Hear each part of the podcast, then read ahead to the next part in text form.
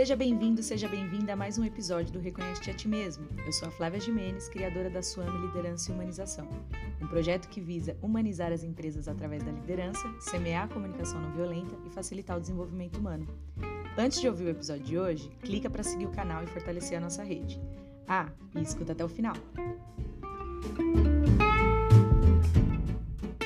Bora? Bora. Foi, começando mais um episódio do Reconhece-te a Ti Mesmo. Hoje a gente está com a Ana, que é uma querida minha. Não vou zoar muito ela para ela não sofrer, ela já me pediu, super comportada. Não vou te zoar, a Ana também é uma pessoa que já aderiu esse caminho do autoconhecimento, né, Ana? Isso. Já está trilhando há um tempo, que foi inclusive esse caminho que nos juntou, né? Essa energia que nos, nos conectou. E eu queria agradecer primeiro por você estar aqui, ter topado bater esse papo. E acho que, acho não, tenho certeza que vai ser um papo cheio de insight aí, que você tem muita coisa para agregar para quem vai nos ouvir. Bora lá? Vai sim. Bora lá, vamos lá. Bom, eu começo sempre com uma pergunta, porque eu gosto de falar que a gente sempre está, né? Nem hoje eu estou uma facilitadora do desenvolvimento, eu estou é, uma professora em alguns momentos, dando os meus cursos, é, estou mãe de gato, já fui muito mãe de cachorro, hoje sou mãe de gato, então a gente vai estando aí na vida, né? As fases vão vindo, a gente vai se tornando um apanhado de coisas, um apanhado de experiências e aprendizados, e aí a gente está. E aí eu queria saber o que você está hoje, né? Quem é a Ana hoje? Como que você se vê? É, acho que mais do que nunca eu estou muito feliz. É, o que eu sinto hoje de realização, de contentamento, feliz pelo caminho que eu estou trilhando, né? contente, satisfeita, muito grata pelas pessoas que o universo tem colocado no meu caminho, né? Você é uma delas. Hum, é, estou uma profissional mais dedicada, é, focada em liderança, gosto de desenvolver competências nas pessoas, estou é, buscando conhecimento, tanto pessoal quanto profissional. E eu acho que o mais, assim, o que mais me define agora é que eu estou em movimento, que é o que a gente já conversou, inclusive nas nossas consagrações. Eu estou em movimento, movimento constante, sempre em busca. Maravilha. É legal esse negócio de estou em movimento, né? Quando eu é, vou mandar feliz aniversário para as pessoas, já faz um tempo que eu faço isso, né? Eu sempre, eu quando tem aniversário eu me emociono. Então, às vezes até eu tô mandando mensagem para a pessoa, eu choro. Eu sou essas pessoas meio sem noção. E eu, porque eu gosto muito mesmo também de aniversário, né? Eu acho que é um, um, um marco muito especial, assim, na vida da gente. Uhum. Tem gente que não tem muito isso, né? Não gosta muito. Eu não, eu, eu vejo isso com muita, muita seriedade. E aí, esses dias eu fui mandar um feliz aniversário para um amigo, e aí eu, eu tenho também para mim que tudo que, que eu desejo tem que ser muito aquilo que eu quero também receber, porque eu vivo nessa, nessa filosofia do que a gente está entregando é aquilo que a gente está recebendo, né, na mesma propor proporção. Então, é, eu fui mandar feliz aniversário para ele e sentia isso, assim, de mandar muito, muito movimento, que a vida dele estivesse em muito movimento. Você falando isso, porque eu também desejo isso para mim, né? Movimento. Eu acho que quando a gente olha para a nossa vida e fala, cara, olha como as coisas estão acontecendo, acho que não tem período melhor, porque eu já estive em períodos, por exemplo, que eu olhava e falava, Jesus Cristo, não acontece nada, gente. Parece que eu tô igual água no balde, só balança se, se alguém vir chutar. Tem épocas da é, nossa vida que, que a gente fica meio assim, né? É, o resultado desse movimento, Flávia, é, para mim, assim, é muito forte. Primeiro é a questão de não sentar mais em cima dos problemas e ficar chorando, choramingando. Então, é sempre o porquê que acontecem as coisas comigo e o que, que eu posso fazer diferente, o que me traz de aprendizado. E essa questão de estar tá em movimento me trouxe assim, uma consciência de estar tá viva mesmo, de respirar, sabe? Então, hoje eu, eu meço muito as coisas pela minha respiração. Então, eu sei quando eu estou feliz, como que eu respiro, quando eu estou angustiada, quando eu estou muito motivada, quando eu estou muito acelerada. Então, é, é, você ter consciência de que você está aqui, né? E que você tem o dia de hoje para fazer, para realizar. Então, o movimento para mim hoje é uma palavra muito forte. Nossa, incrível, né? E assim, você ter essa percepção da respiração é algo que muitas pessoas estão buscando aí através da meditação, por exemplo, né? Que é um, uhum. uma técnica milenar, mas nem todo mundo chega tão rápido nisso, de se conhecer a ponto de conhecer os gatilhos E Sim. ter essa percepção da respiração. Olha como o meu corpo está me dizendo o que eu estou sentindo agora. É muito doido Sim. isso, né? Eu mesmo não cheguei, tá? não estou nesse nível da evolução ainda. eu medito tudo, mas é, eu me conheço em outras coisas. Eu percebo mais os meus pensamentos. Eu, eu tenho, eu consegui uhum. chegar assim no, do, no caminho que eu estou trilhando do desenvolvimento, de expansão, assim, vamos dizer assim, com todas as ferramentas que a gente já conhece, tal, algumas a gente compartilha. É, na questão de conseguir sair do meu pensamento e olhar de fora. Eu acho muito doido esse movimento, que eu, que eu não sei explicar como é que eu consigo fazer isso. Mas eu consigo, ao mesmo tempo, estar, por exemplo, ah, tô num dia bad. Hoje eu consigo, eu no meu dia bad, sair da minha cabeça e entender o que, que, a, minha, que a minha cabeça bad está me dizendo e conseguir conversar com isso, entendeu? Então, não tem essa percepção de respiração. É mais condicionada, né? Aquela tendência a sempre pensar daquela maneira. Então, você descondiciona e aí você consegue enxergar. É como se eu estivesse olhando algo, é, olhando de fora. Tipo, ah, deixa eu dar uma olhada aqui que essa pessoa tá, tá acontecendo com ela. É como se fosse uma autoterapia. É muito louco isso, né? Uhum. Mas no, no início, assim que eu comecei a fazer isso, eu falava, gente, eu tô ficando muito doida mesmo. Muito louca, porque a autoterapia também é, deixa doida, né? Que aí você uhum. chora, aí você duvida do seu próprio diagnóstico, mas aí você, tem, você valida com outras pessoas depois e vê, cara, realmente, eu não estava muito doida. Se fosse alguém escutando eu falar, também teria talvez essa percepção que eu tive, ou levaria para esse lado, enfim.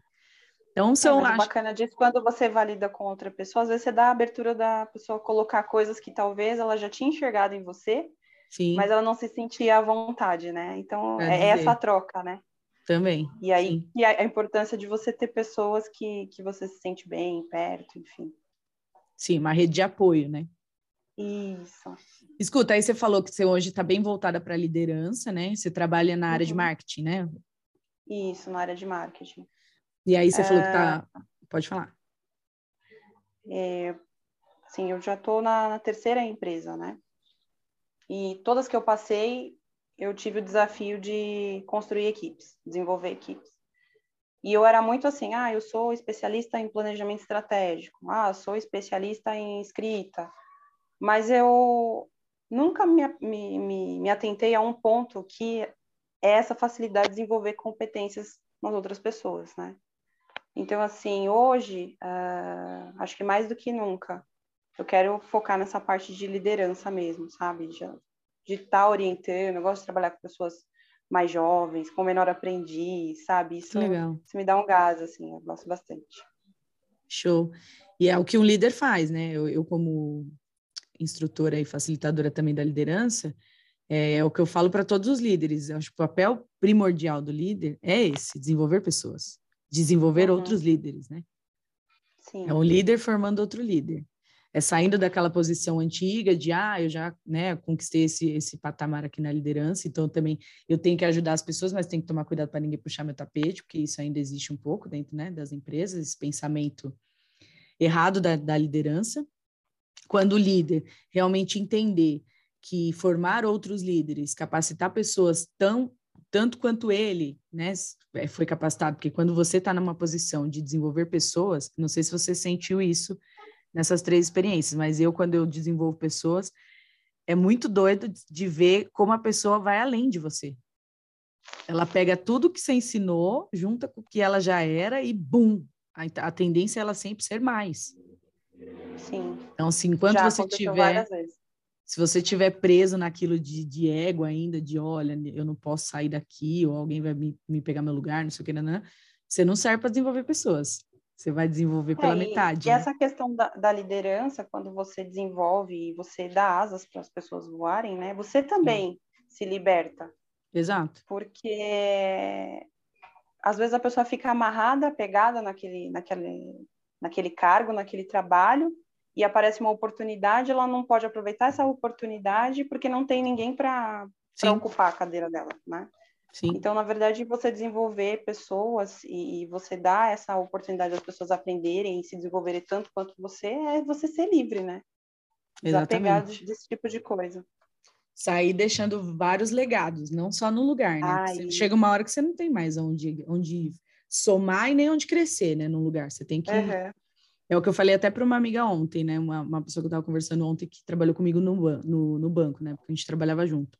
E aí eu fui, conversei com ela e ela falou que foi desligada, né? eu falei, poxa, é, é, isso, essa é a lei da vida. A gente cresce e aí a gente precisa uhum. de lugares maiores para estar, para crescer, para usar tudo que a gente aprendeu e tudo mais. Não dá para a gente querer ficar o tempo todo ali naquele lugarzinho é, né, que não, não nos cabe mais. A gente já entregou, já somou tudo que tinha para somar na nossa vida e a gente fica ali, né? E isso serve também, acho que, para é, relações pessoais. Eu falo muito isso até para meu irmão. Fala, a gente não pode se diminuir para caber no mundo dos outros. A gente Sim. tem que buscar onde a gente cabe e onde a gente pode expandir.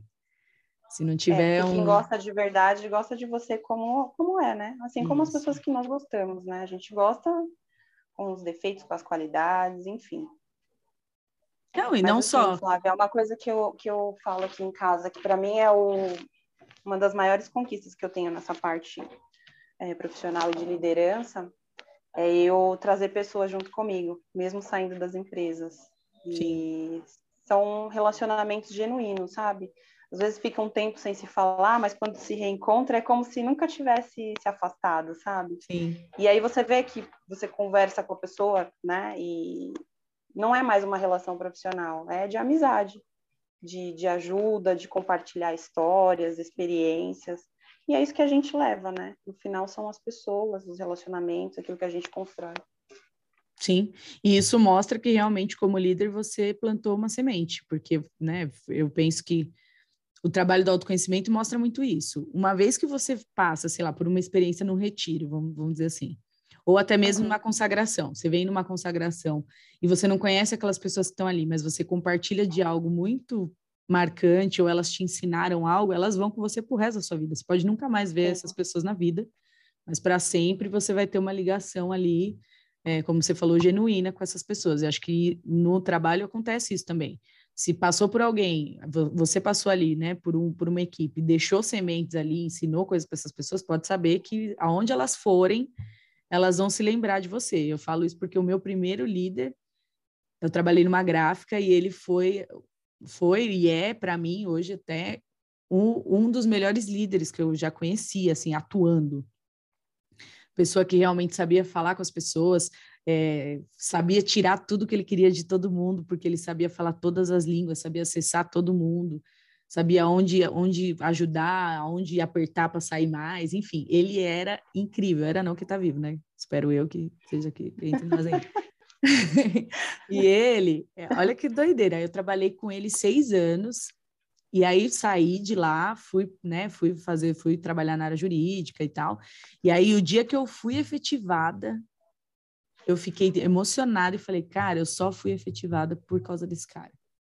Aí fui, liguei para ele, agradeci ele, falei, ó, eu, o que eu sou profissionalmente hoje, eu devo muito a você. Porque eu só... A importância eu, das referências, né? Exato, e, eu, e assim, ver como ele atuava e tudo mais, porque eu, quando eu fui efetivada nessa oportunidade, eu estava disputando vaga com 17 pessoas e consegui a vaga, era uma vaga. E uhum. eu, tipo, trabalhei que nem um, um camelo. tipo assim, fui dando meu sangue, assim, de mostrar tudo que eu sabia. Às vezes eram uns testes, assim, meio tipo, olha, eu vou te testar, vou pedir uma coisa para você nos cinco minutos antes de você ir embora, para ver se você vai realmente, como é, como é que você vai fazer essa função. Juro, passei por esses testes, assim. E na hora que eu estava vivendo, nem percebi que era um teste. Fui ali, lembrando das referências que eu tinha, de, olha, é assim, se não importa... É, se falta cinco minutos para você ir embora, se você tem o um compromisso com a entrega do negócio, você vai fazer, e etc. Enfim, várias coisas que ele me deixou de legado e até hoje ele é meu amigo pessoal, hoje ele é meu amigo pessoal e até hoje a gente tem esse carinho e para mim ele é uma referência de liderança. Então assim, o líder que deixa um legado, ele não morre no coração do, do liderado, ele vai é. segue gerações Fez a diferença, de... né? Fez Total. Faz, né? Eu tinha 17 anos, agora eu tô com 20, foi, foi ontem. Mas lembro ah, dele até hoje. É, seis anos você lembra muito bem, verdade, boa memória.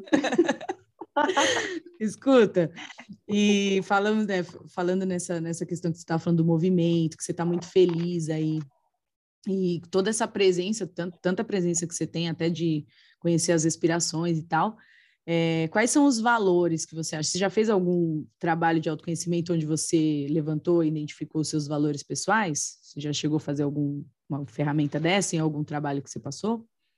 Hum, eu não me lembro, acredito que não, Flávio. Eu fiz bastante teste. Alguns até achei, putz, agora não vou passar, vai, vai dar pau, vou ser revelado. Agora eles vão descobrir minha versão. Agora eles vão descobrir o lado oculto de O lado negro Mas assim, para mim, para mim é, eu me lembro de algumas histórias, né, de quando eu era criança, e eu tinha uma indignação, né? Era muito aflorada.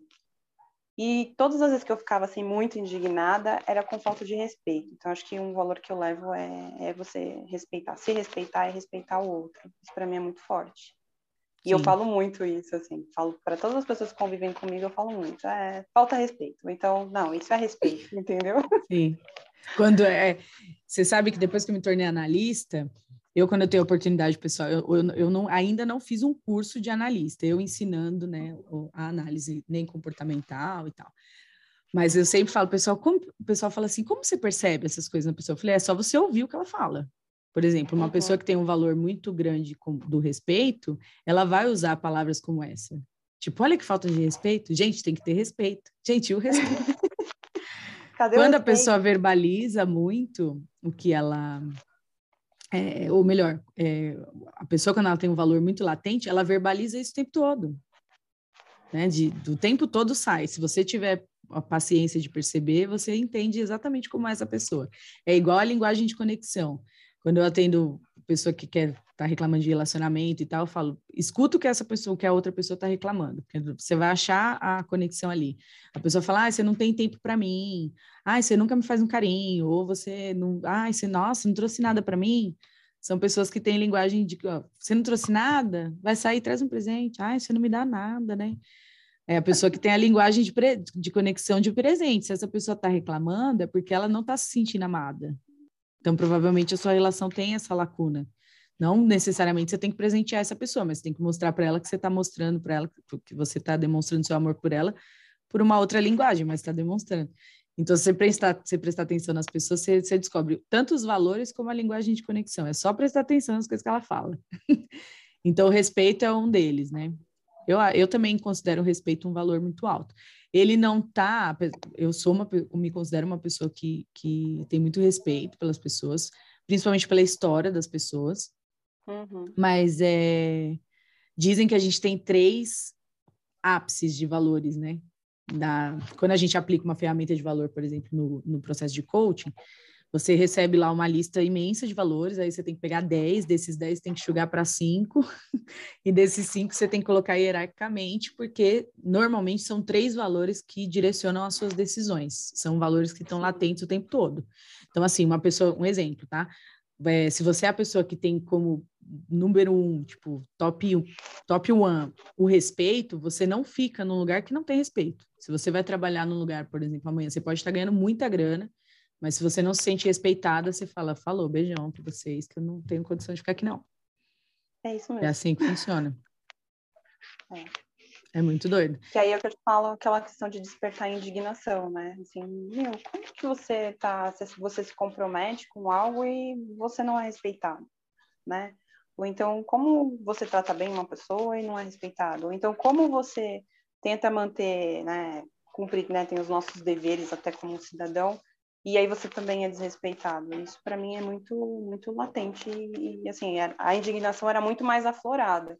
Mas até trabalhando essa questão do respeito, quando você olha assim de uma maneira para o todo, você também para de julgar as atitudes das pessoas, né? É, é uhum. é quando você começa a tomar a decisão ou de se retirar, né?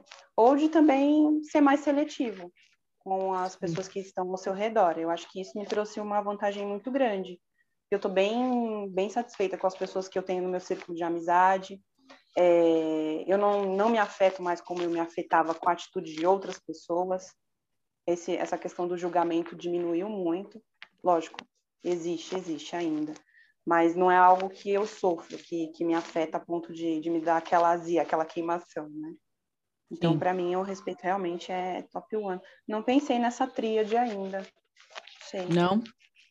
Não. Vai pensando aí, enquanto, né? enquanto eu falo aqui uma coisa que você trouxe, né? Ah, minha, minha indignação diminuiu. Eu também era uma pessoa muito. É, não vou usar a palavra indignada, mas antigamente, antes de iniciar o meu processo de, né, de desenvolvimento, autoconhecimento, tudo, eu era uma pessoa intolerante. Uhum. Hoje eu sou impaciente. Antes eu era intolerante. veja a diferença, veja a diferença.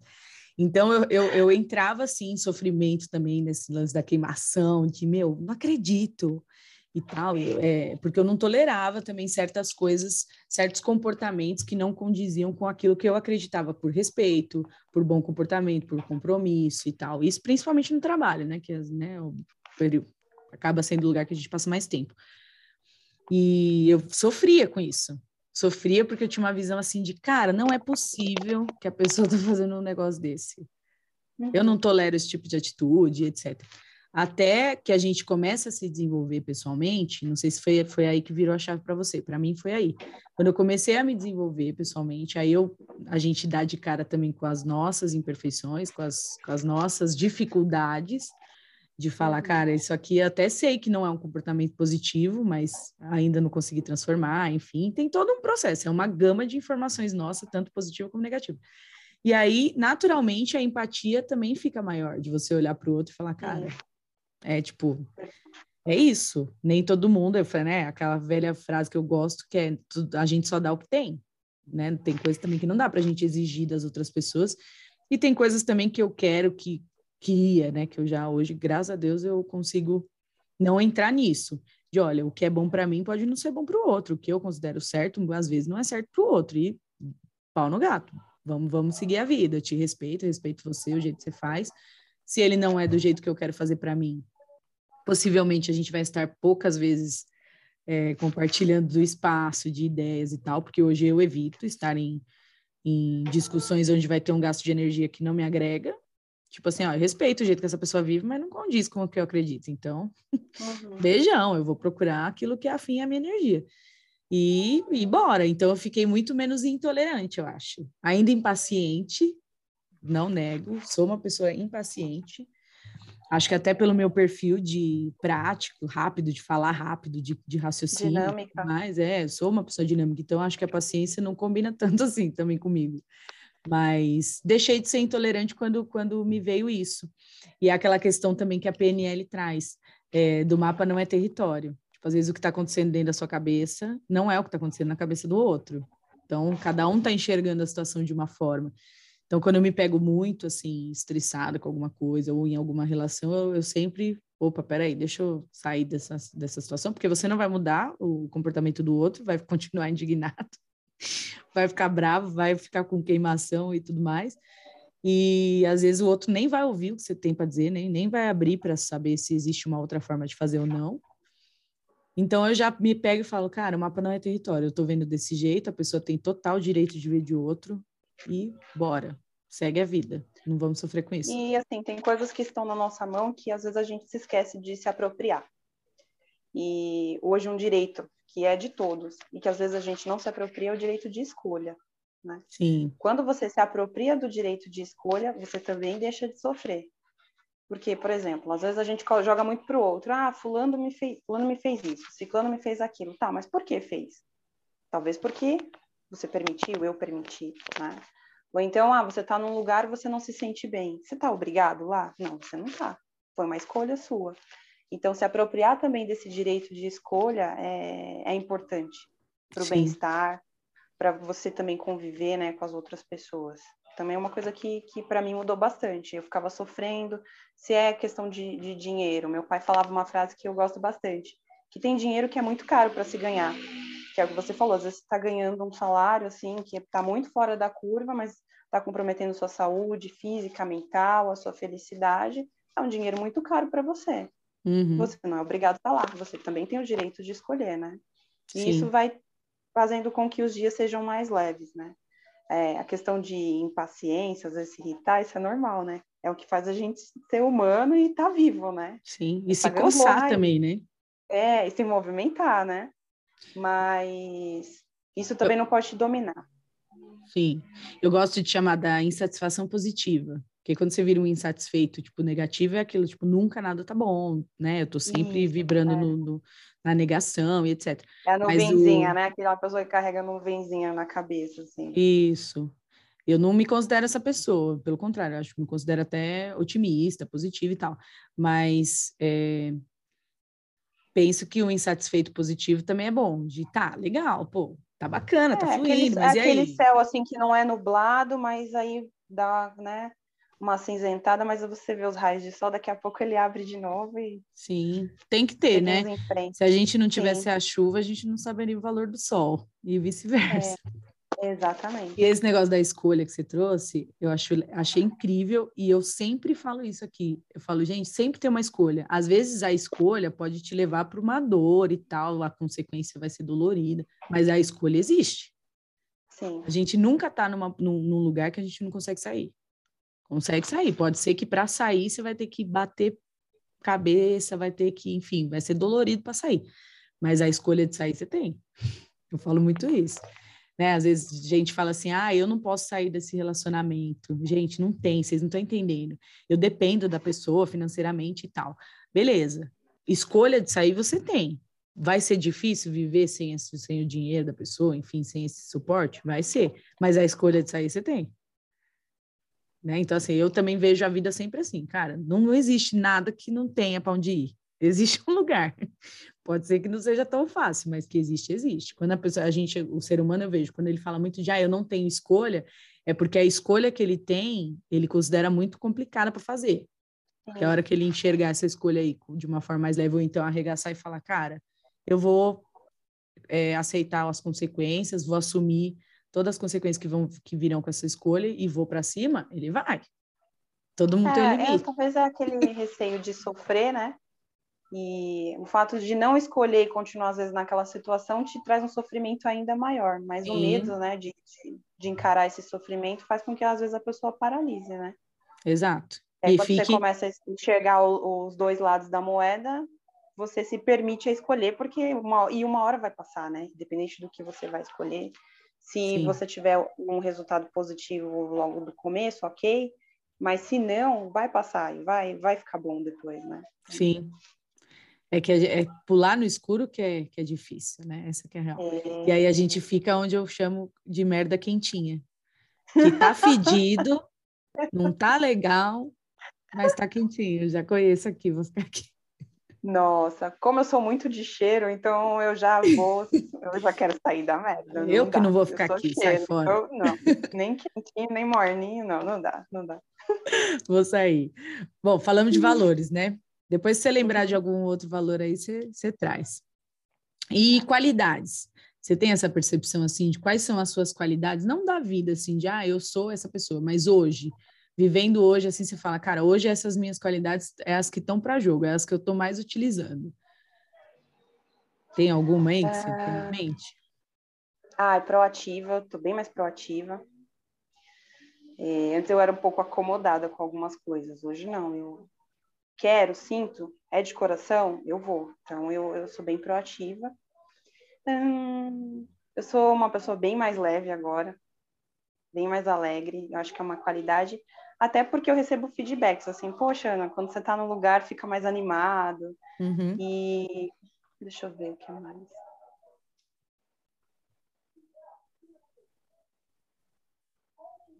Eu acho que eu sou uma pessoa entusiasmada. Para mim é uma Eu amo uma, essa palavra. Uma, eu amo. Assim, foi um eu tinha um professor que não está mais entre nós, mas tenho certeza que ele foi morar no céu, professor Rosita ele falava assim que uma das principais conquistas do ser humano é ele chegar nesse estado de entusiasmo, que é quando você carrega o sopro de Deus no seu coração. Sim. Então, assim, hoje, hoje eu posso dizer que sou uma pessoa entusiasmada, eu carrego o sopro de Ai, Deus no meu coração. Que lindo. É, na hora que você falou, eu falei, eu amo essa palavra, porque eu também descobri já faz uns anos que entusiasmo, entusiasmo né? Entusiasmado é você estar cheio de Deus. Então, quando você está é, entusiasmado, é. você está cheio de Deus. Eu acho incrível, né? E aí eu depois também que estudando o poder das palavras, como a gente trabalha e reprograma nosso cérebro e tal, sempre quando eu vejo alguém falar, ah, eu tô muito ansioso para tal coisa, eu falo, não, não tá. Porque se você ficar falando para você mesmo o tempo todo que você tá ansioso, você vai ficar ansioso. Eu falo, eu sempre sugiro, né? Eu falo, fique entusiasmado, fique empolgado, é, né? Curioso, enfim, mas nunca ansioso.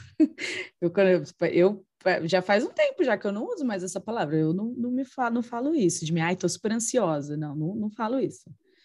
E aí, é, ultimamente as lembro... pessoas têm me perguntado assim, ah, tem alguma coisa que eu tenho marcado para fazer? E aí, você tá ansiosa? Não. Tô, não. tá, vai chegar. É. Eu tô curtindo o momento. Ah, é legal isso, né? Não, e quando e a é gente está nesse estágio, é incrível. É uma que estão corroendo, é, tá corroendo muitas pessoas, né? Porque esse imediatismo é tudo muito acelerado, acaba levando a gente para esse caminho, né? Então a gente tem que estar tá, tá atento. Sim. É, eu, eu não me sinto livre totalmente desse, desse movimento cultural que a gente vive, tá? Porque às vezes eu me vejo também uhum. no imediatismo, às vezes, às vezes a gente quer fazer um projeto e quer que ele dê certo para ontem. Enfim, Exato. eu também tenho, eu também vivo isso ainda. Mas essa ansiedade do futuro o tempo todo, eu, nossa, faz muito tempo assim que eu não me vejo nesse estágio. Eu, estou, eu sou igual uhum. você, ah, vai acontecer tal coisa? Vai acontecer tal coisa no dia. Eu tô super esperando, vai ser incrível, tô, tô tô empolgada para esse momento, mas também não tá, nossa, tipo igual a gente era igual pequena, vai ter passeio da escola, não dorme à noite. Você não dorme, dormia. Dorme de uniforme para já acordar pronto, para ir logo. Uhum. Isso já é a ansiedade da criança sendo trabalhada, né? E a gente vindo nessa, nessa pressão. Mas eu sempre, eu, eu gosto né, da palavra entusiasmo, e aí sempre eu falo para as pessoas, quando eu escuto a pessoa falando, ah, tô, tô ansiosa, eu falo, não, tá entusiasmada, né, amiga? Tá entusiasmada, ansiosa não. Não fica ansiosa, não, que a ansiedade faz mal. Sai desse estágio. Não fica assim, não. Bom, maravilhoso, entusiasmada, cheia aí do Espírito de, de Deus, é, proativa, que já entusiasmada e proativa junto, é vou dominar o mundo, né? É Se uma bomba, né? Pink vai que cérebro, vai. Pink, pink cérebro, é pink? Você é, domina o mundo. E, e, ponto de melhoria, coisa que você fala assim, cara, ok, tipo, estou, estou super bacana nessa, nessas questões, mas tem coisa que ainda que é, está na minha caixinha de a fazer, coisas que eu ainda acho ah. que preciso melhorar, preciso olhar com atenção, coisas que às vezes a gente sabe que já chegou o momento de trabalhar, mas fica ali meio que, ah, depois eu vejo, então, vou ver e te falo.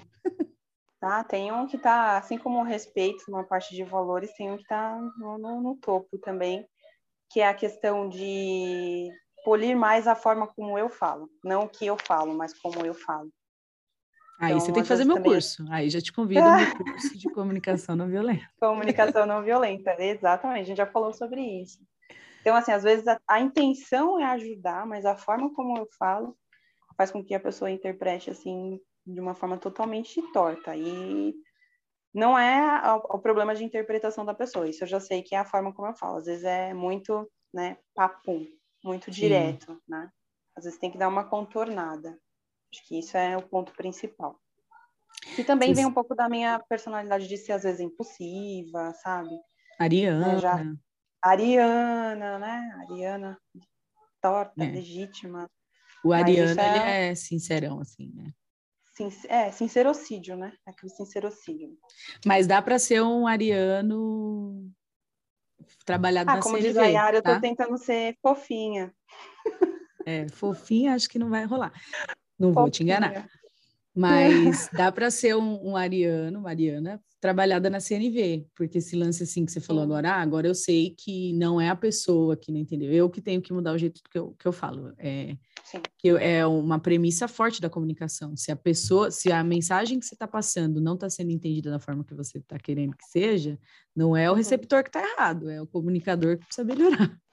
Então Sim. nunca é sobre o outro, né? Eu falo que um bom comunicador, ele sabe comunicar com todas as pessoas em todos os canais, desde as pessoas que são mais práticas, mais agressivas, né?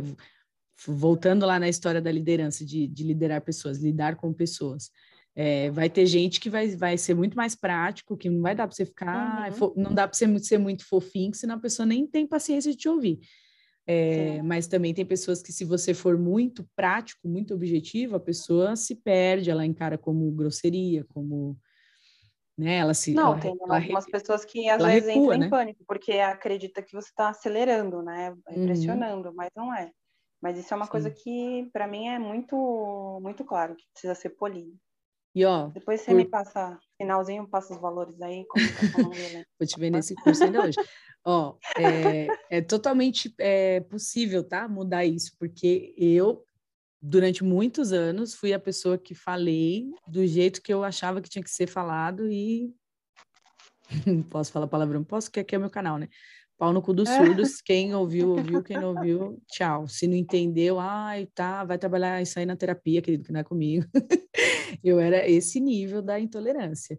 E eu mudei muito o jeito de comunicar, assim. Depois, a CNV, não puxando sardinha, assim, pro, pro curso, nem nada, mas eu sou muito grata, assim, à CNV, porque é uma técnica que ajuda demais nisso, em todas as relações, não só no trabalho, como em casa, melhora muito, porque em casa é o nosso ambiente de segurança.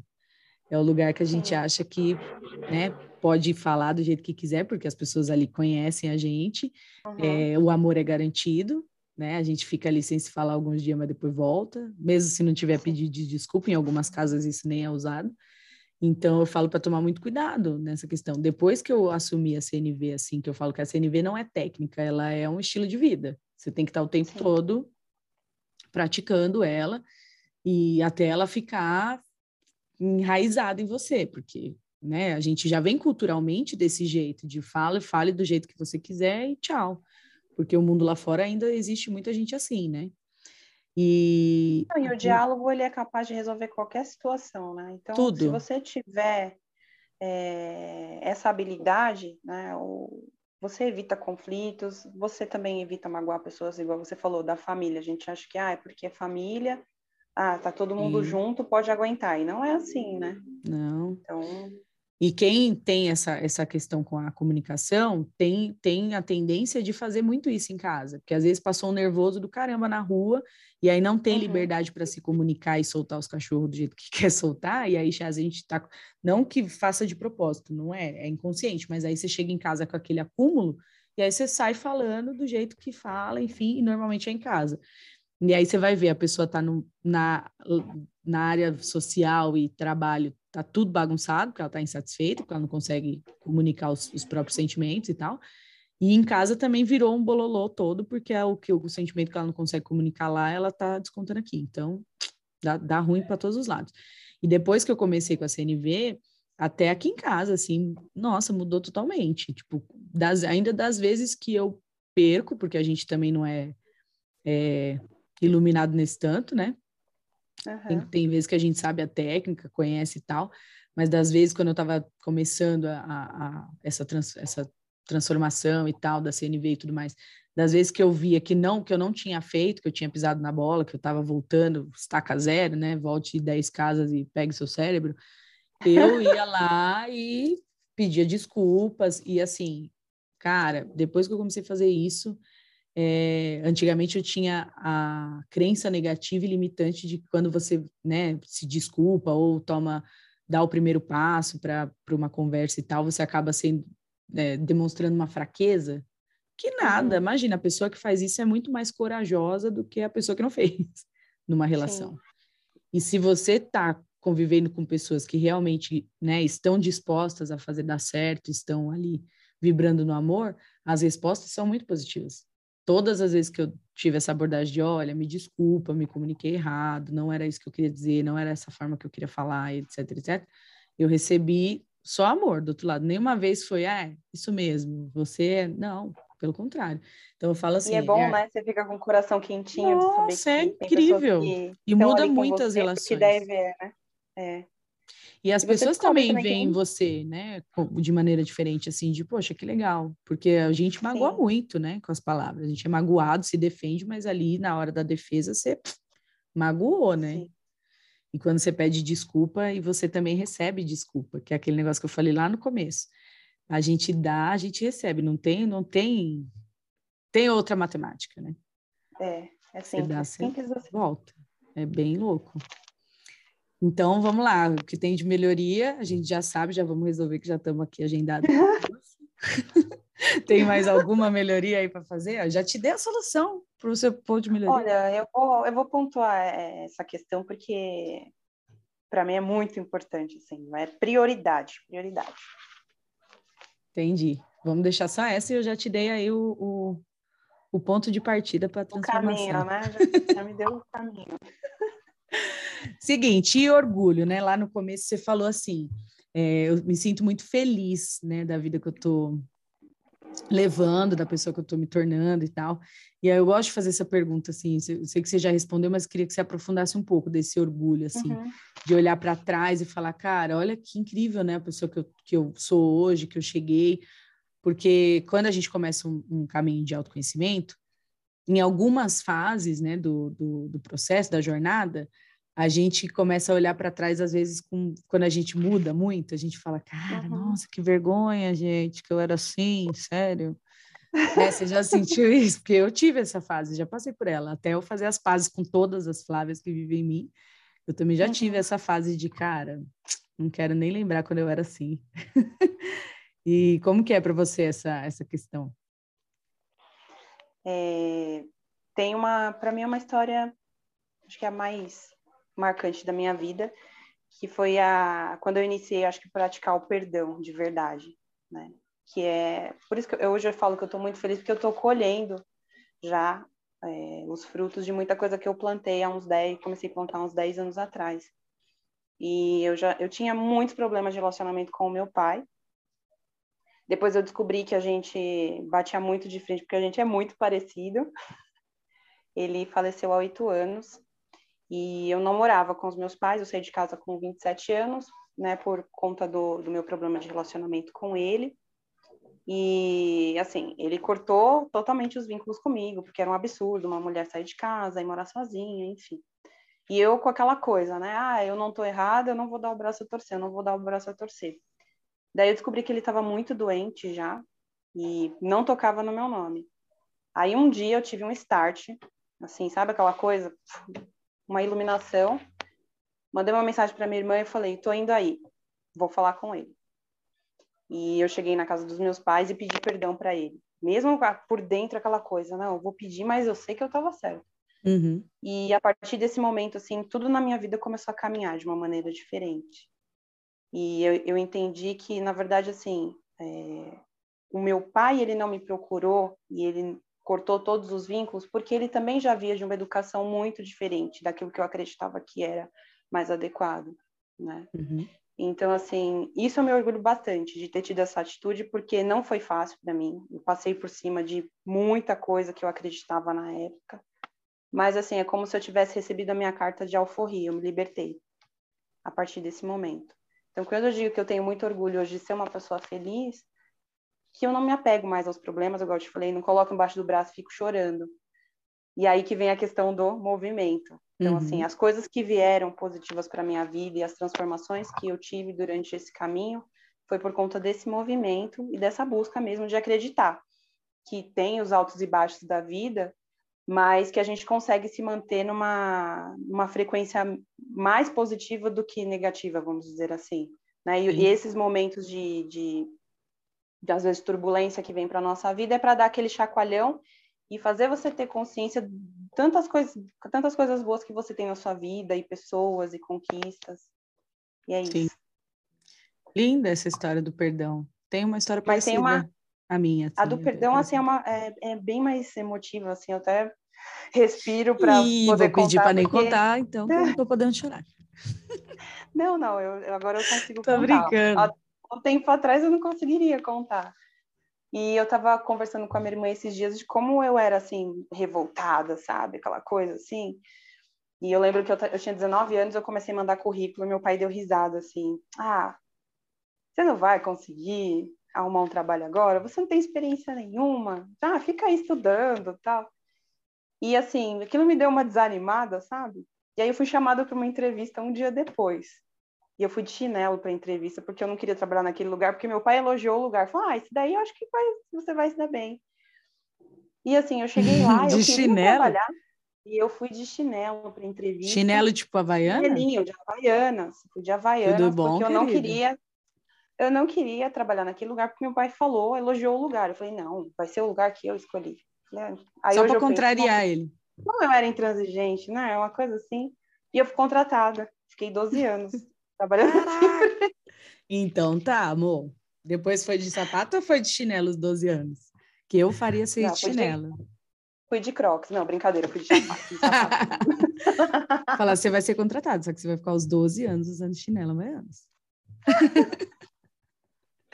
Ai, gente, Essa você é uma vê. Parte, assim, que eu olho, eu lembro, mas assim, é, é engraçado. Mas isso resumia muitas histórias, sabe? Essa coisa Sim. de. Nossa, essa revolta que ah, não mudou nada a vida de ninguém, entendeu? Só, só mudava a minha. Mas eu acho que também é, é porque é por causa da idade também. Eu acho que todo mundo, todo é. ser humano atravessa essa fase de, que, de autoafirmação. De, e assim, vai é. pegar, vai pegar justo na veia de quem você mais ui, bate de frente. Às vezes tem família que é o pai, tem família que é a mãe, cada, cada, cada lugar tem alguém, né? Tem, tem gente que é com uhum. irmão, enfim, eu já vi de, de várias, essa mesma relação de várias caras, mas é, eu penso que essa, essa coisa de da gente se autoafirmar e ser meio rebeldão, assim, eu acho que faz parte da idade. Eu falo porque eu lembro de algumas coisas minhas, também dessa fase, e eu tenho meu irmão com essa idade, de 20 anos, e eu vejo que tem coisas que ele faz que eu falo, gente, mas para quê fazer isso, sofrer? tá vendo que vai tá, tá ruim, mas a pessoa ela se, se mantém ali só para eu não vou dar o um braço a torcer para você. Tá morrendo por dentro, mas segura no carão, né? É, exatamente. Mas eu acho que é da idade. Eu acho que, né, estudando lá os níveis de consciência e as questões da, da, das idades, né, dos ciclos, fala que nessa idade, nessa, nessa, nessa, nessa idade não, que é um período até grande, né, de, de é muita questão de quem sou eu, é, autoafirmação de a minha palavra, quanto vale a minha palavra, quem eu sou, se as pessoas vão aceitar quem eu sou, se elas não vão aceitar, eu vou enfiar a goela abaixo nelas, enfim, tem um pouco essa fase. Então, acho que todo mundo passa por isso, né? Eu, eu pelo menos, passei também essa, essa fase. Com o meu pai, que também era uma figura distante de mim, e, e assim, não sei se aconteceu com você depois, né? O, meu pai também já é falecido, mas depois que eu passei, tive, né, a gente cria consciência, vai trabalhando perdão, vai trabalhando outras coisas e tal, a gente percebe isso que você percebeu, de era o jeito que a pessoa sabia nos amar, né? Sabia dar, né? Que é o lance uhum, que eu falei lá, cada sim. um dá o que tem. E também a questão do é, a pessoa ser tão parecida com a gente, Semelhança. ser um espelho, é, e aí você se vê o tempo todo naquela pessoa. E aí e você vê, inclusive, as coisas que você não gosta em si mesmo. Então aí você fica uhum. naquela intransigência o tempo todo. E comigo ainda veio o plus de o que eu achava assim, ah, meu pai está sempre me desmotivando ou não me dá o, valor devido, é, depois que ele morreu, eu percebi que, na verdade, o que eu mais queria era que ele me desse a aprovação, tipo, eu ficava o tempo todo. É que a gente, eu, eu vou falar por mim, né? Eu buscava aprovação no sentido errado, no sentido contrário, de ah, eu vou contrariar só para irritar ele, mas no fundo, no fundo, o que eu mais queria dele era aprovação, era que ele falasse, cara, você, ó, arrebentou, é isso. Muito doido, né? É, eu também queria muito essa questão da aprovação. É, você também deve ter, então, crescido naquela coisa. Você tirava 10 na escola, mas não fez mais do que sua obrigação. Isso. Todo é mundo isso. elogiava, menos Imagina, eu passei na é. faculdade, é, eu lembro que eu passei na época que eu fiz, né, 17 anos, a época era, hoje em dia, bem menos isso, mas na minha época tinha, vocês no, no, terceiro colegial já vinha, as faculdades pagas iam já na escola, tá? aplicava os vestibulares e tudo mais. E aí eu lembro que eu passei na Unip, que já era uma faculdade paga, né, e tal, e ele cagou, mas tudo bem, porque, tipo assim, a Unip tinha aquela coisa de, ah, derrubou o RG na porta, entrou, essas coisas assim, né? e aí, beleza, passou, aí eu fiz o Enem, e eu fui muito bem no Enem minha, minha redação foi acima da média, tipo, a minha pontuação do Enem foi incrível. Só que relaxo total, poderia ter até entrado em faculdade com a nota do Enem, faculdade pública, ter somado a nota com, com o vestibular e tudo mais, mas não fui atrás. Aconteceu que eu passei numa outra faculdade só com a minha nota do Enem. Não precisei nem fazer o vestibular. E, nossa, eu lembro que a minha mãe ficou, meu Deus, a minha filha incrível a minha mãe falar para todo mundo, gente, minha filha nem precisou fazer vestibular. Ela já entrou aqui. O meu pai olhava assim, tipo, aham, e aí? E quanto que vai ter que pagar? Porque vai ter que pagar, né? Por que você não foi fazer USP? Porque o USP não paga nada. E era tipo isso. E aí, tipo, eu passei na UAB, era legal. E agora vai fazer o quê? Qual o próximo passo? Então, assim, não chegava, nunca estava bom. Mas depois, né, como eu falei, depois que a gente vai estudar, vai entender relação pai e mãe, pai e filho, etc e tal, e trabalha muito perdão, trabalha a sua história, trabalha tudo isso, eu também tive a oportunidade de acessar e descobrir que ele foi criado nesse regime também.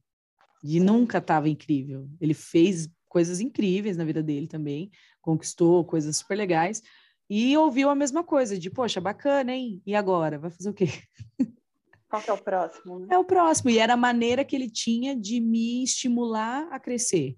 Uma maneira, tipo, grosseira, né? É, rígida, mas era a maneira que ele tinha. Tipo, não que ele não ficasse era orgulhoso. Era o melhor que ele tinha. Era o melhor que ele tinha para fazer para mim.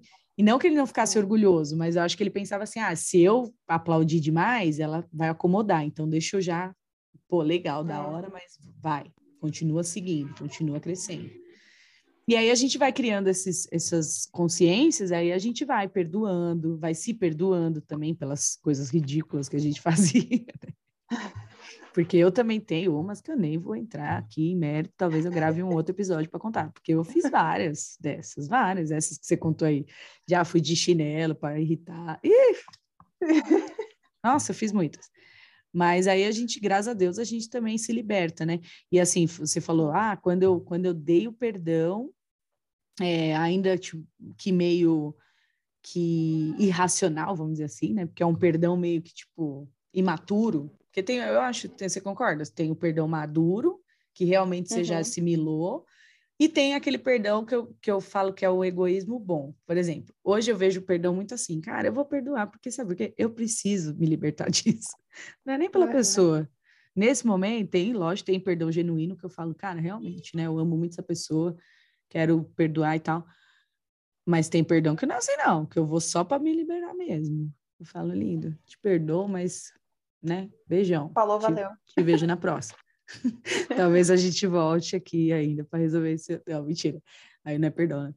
Mas tem isso. É, você acredita nesses dois tipos? No perdão, tipo, não tão evoluído de, de olha, já assimilei sim, realmente, ou... Acredito sim, porque o start que, que deu, assim, foi quando eu fiquei sabendo da condição de saúde dele. Então, querendo ou não, que eu pensei, eu falei, nossa, e se ele não tá mais aqui? Eu vou hum. deixar ele hum. partir dessa maneira, né, com essa relação quebrada, né?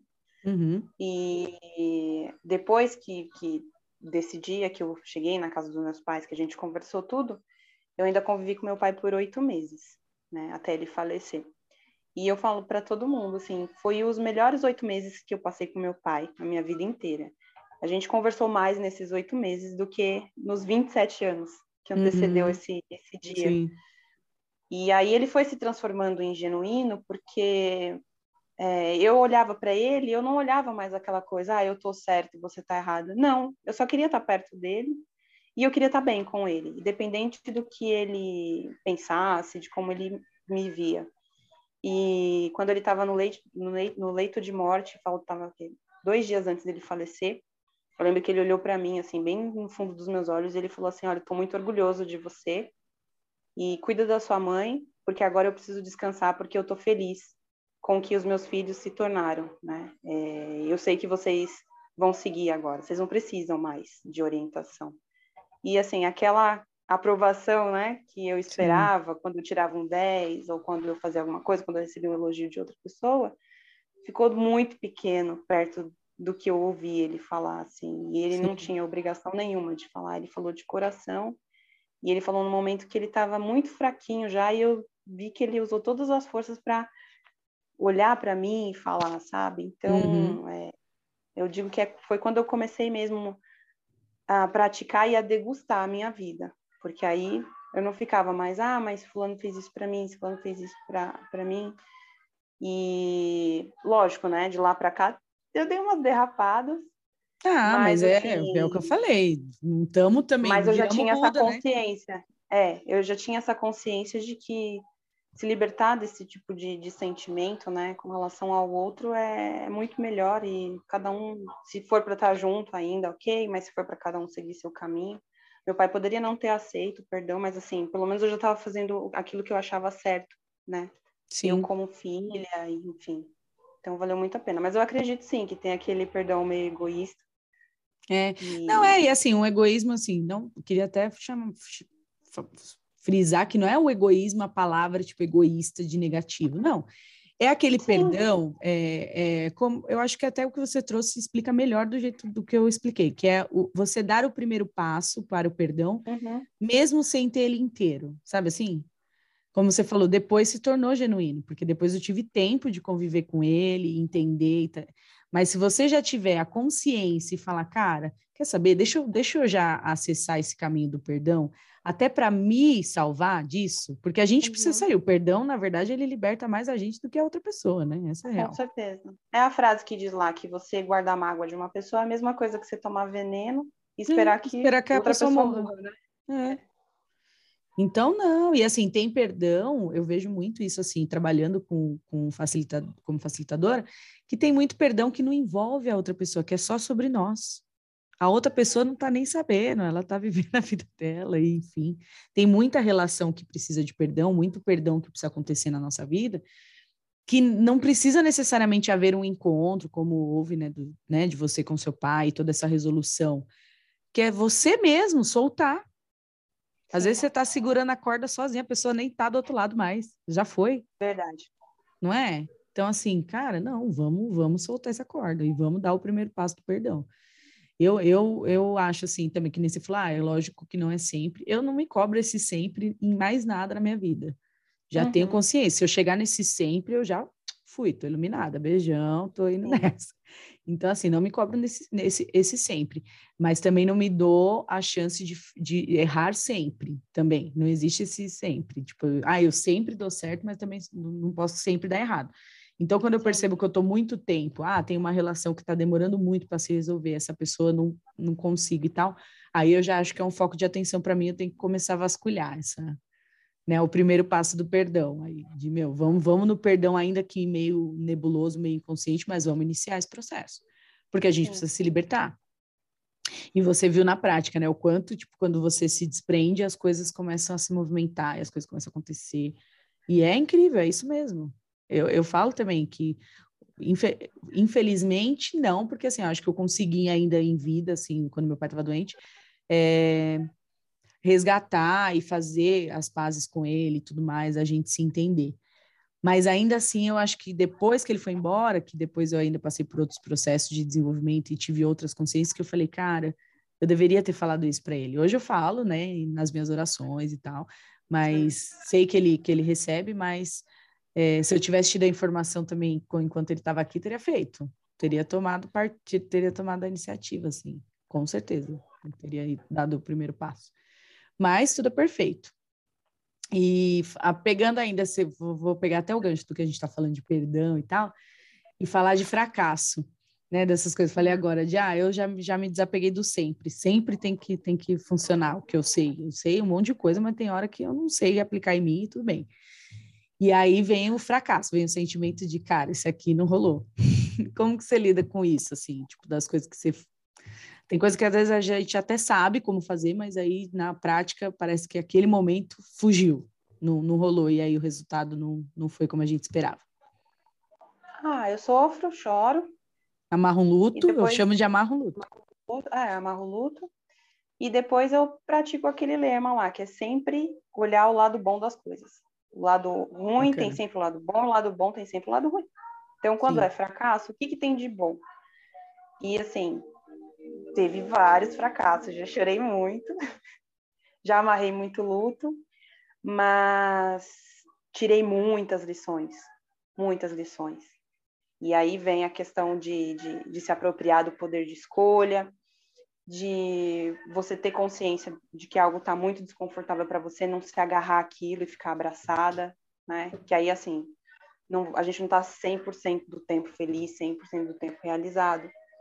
Mas eu também, quando eu estou num momento de, de, de, tristeza ou que eu estou sofrendo por alguma coisa, eu não deixo isso se arrastar mais por muito tempo, não.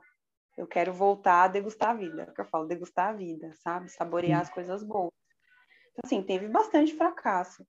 Conta Mas, um isso, pode contar um. Os aprendizados, hum, deixa eu ver. Uma história. Os, deixa eu ver se tem algum contável. Todos os fracassos são contáveis. Sabe que eu, como eu, eu particularmente lido com o fracasso? Eu sempre gostei muito do humor, né? Hoje é. o humor, assim, na minha vida, ele é saudável, mas durante uma época ele já, eu já usei do, o, o, a, a, ironia, o humor, assim, a minha capacidade de fazer rir como defesa. Durante muito tempo eu usei dessa forma. E eu, mais nova, eu era muito conhecida por ter as piores histórias, tipo assim, fracassos homéricos, mas contados de maneiras muito engraçadas, que as pessoas achavam o bico e eu falava, gente, rir da desgraça dos outros, Deus não gosta. E aí as pessoas falavam assim, meu, mas você conta muito engraçado, não dá para ser, tipo, não dá para ter compaixão por essa pessoa. mas aí depois também no processo eu vi que eu fazia muito isso é, para eu mesmo me defender daquilo, assim, daquela, daquela uhum. dor, daquele fracasso. Agora, graças a Deus, eu faço diferente. Quando eu tenho fracasso, que eu, eu me dou a chance de amarrar o luto, trabalhar o fracasso, enfim, e depois sair contando ele como se nada tivesse acontecido, ou melhor, como se fosse realmente algo engraçado, porque aí ele já se tornou, de fato, algo engraçado para mim. É, então é assim que eu lido com fracasso. Então, assim, para mim não tem nenhum fracasso aqui que não dê para contar, porque eu conto e eu, e eu faço aí ele ficar muito engraçado, aí a pessoa ri, eu depois deixo ela com peso na consciência e falo, Deus não gosta, viu, querido? É.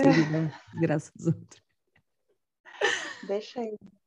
Ah, não precisa ser um fracasso homérico, pode ser um fracassinho. Ah, o que, que é um fracassinho?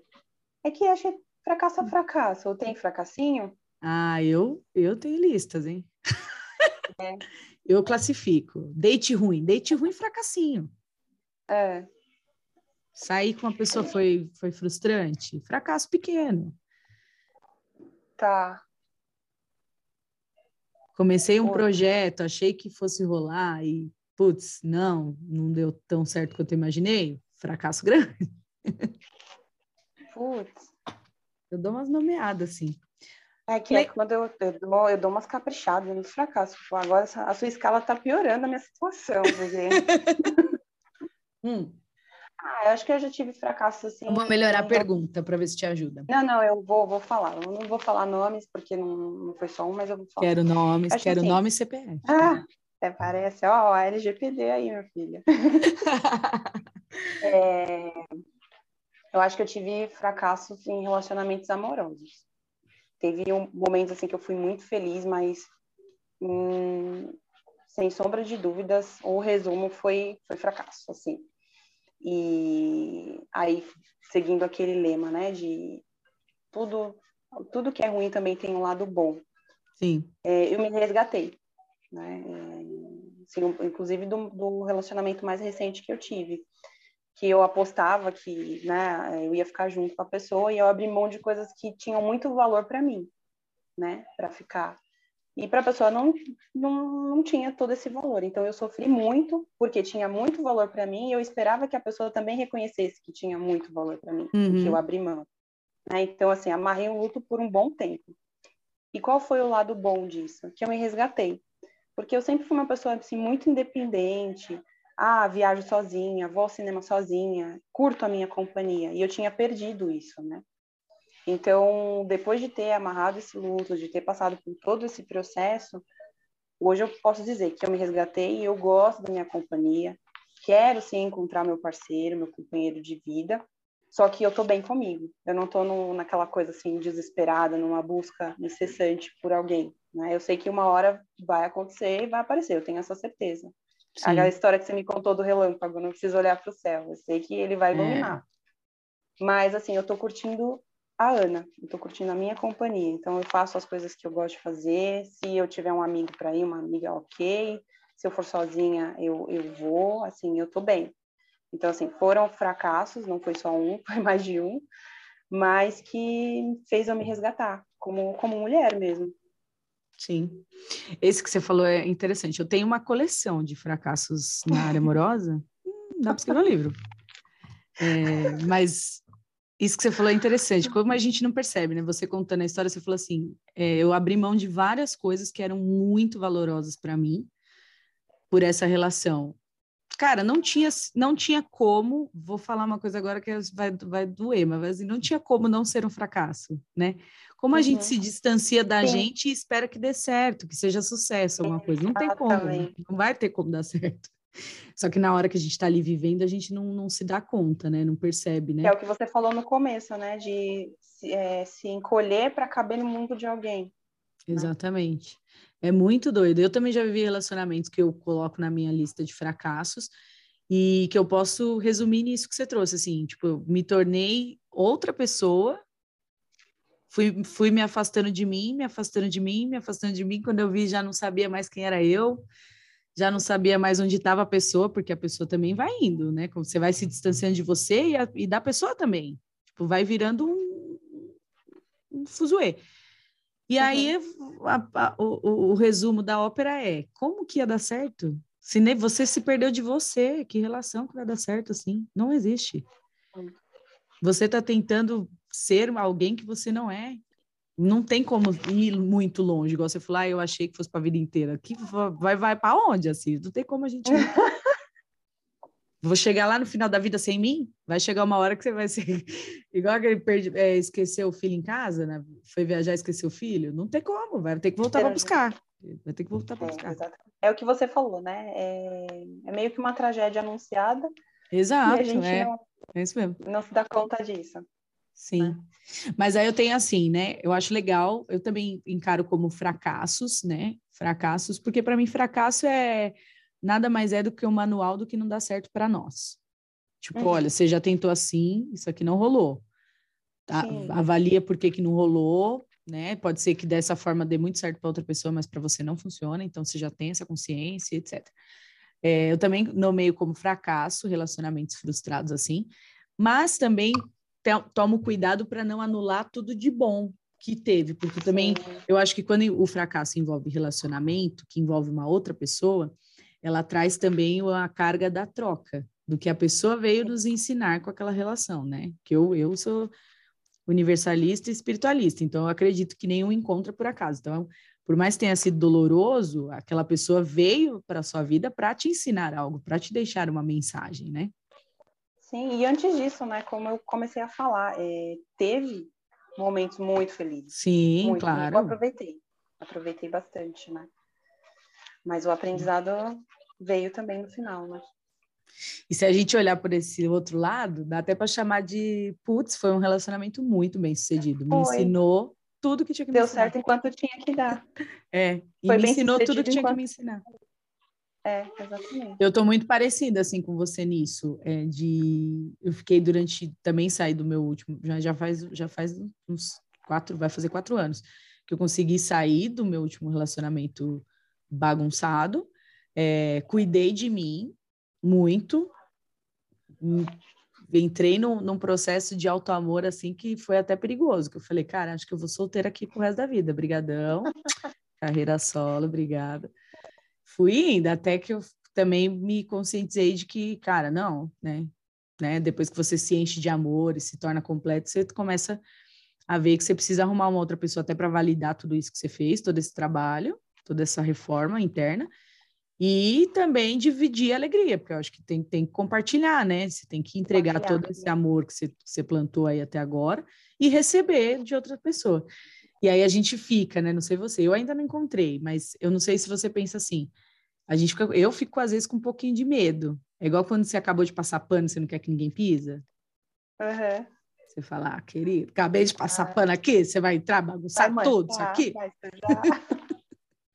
é mais ou menos isso. Então, assim, eu, eu tô nesse processo, assim, de me trabalhar em relação a receber essa visita no meu infinito particular.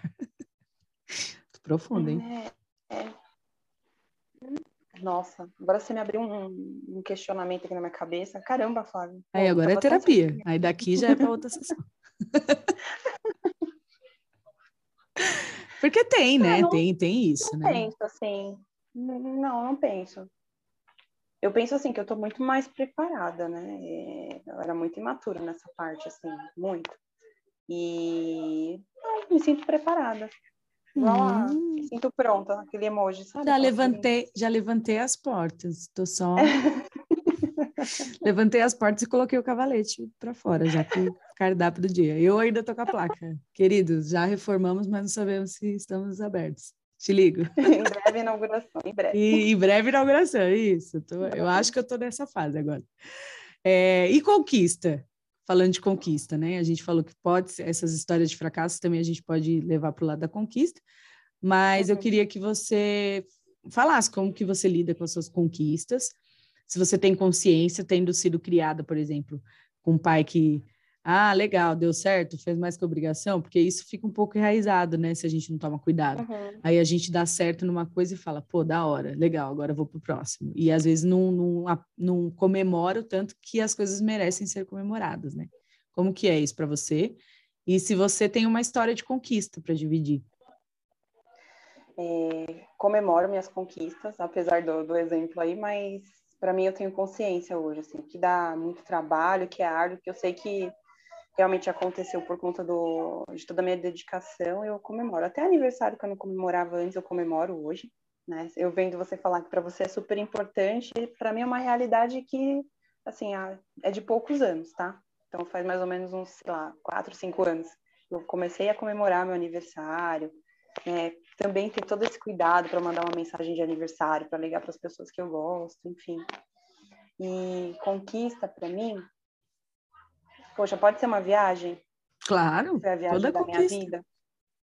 Eu sempre via nos filmes a aurora boreal, né?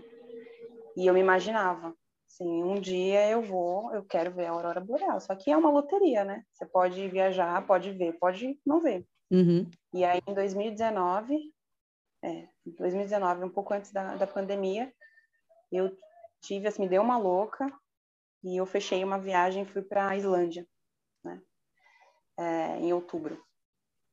E aí eu vi cinco noites de aurora boreal, assim. Para mim foi uma conquista porque era o sonho da minha vida. Na minha cabeça, eu tinha assim, ah, antes dos 50 anos eu quero fazer, né? Então, fiz bem antes. Nossa, foi com folga. É, foi com folga. Então, assim, dá para planejar outra até lá. Uhum. e... Dá para falar, com 50 quero ver de novo. Ah, não, até que antes, viu, Flávia? Quero logo. E, assim, eu falo que é a viagem da minha vida porque é a primeira noite, que para mim foi a noite mais linda, assim, de aurora, minha, minha irmã me perguntou, ah, como você define? Eu falei, ah, eu vi Deus pintar o céu para mim. É, é, não dá explicar. É, é, de sentir, é de olhar. Só vivendo, né? Aí, só vivendo. E, assim, você vê uma cena tão linda que eu agradeci por enxergar. Eu agradeci por enxergar. Porque é, é, é divino. Essa foi a minha grande conquista. Maravilhoso. E que consciência, né? Você falou isso, eu lembrei de mim. Não vi a Aurora Boreal ainda, espero um dia ver, mas há anos atrás, há uns sete anos atrás, eu viajava muito. Eu estava numa fase assim de muita viagem, todo feriado, todo final de semana praia. Eu, sou, eu gosto muito de praia. E aí eu só viajava, viajava em muitos lugares lindos, assim, aquelas praias do Rio de Janeiro, é, ilhas, então aquela água maravilhosa, aquela coisa maravilhosa. E todas as vezes que eu estava ali, eu falava para minha amiga da época, Márcia, eu falava para ela, cara, que privilégio isso aqui, porque tem gente que morre e não vê isso aqui.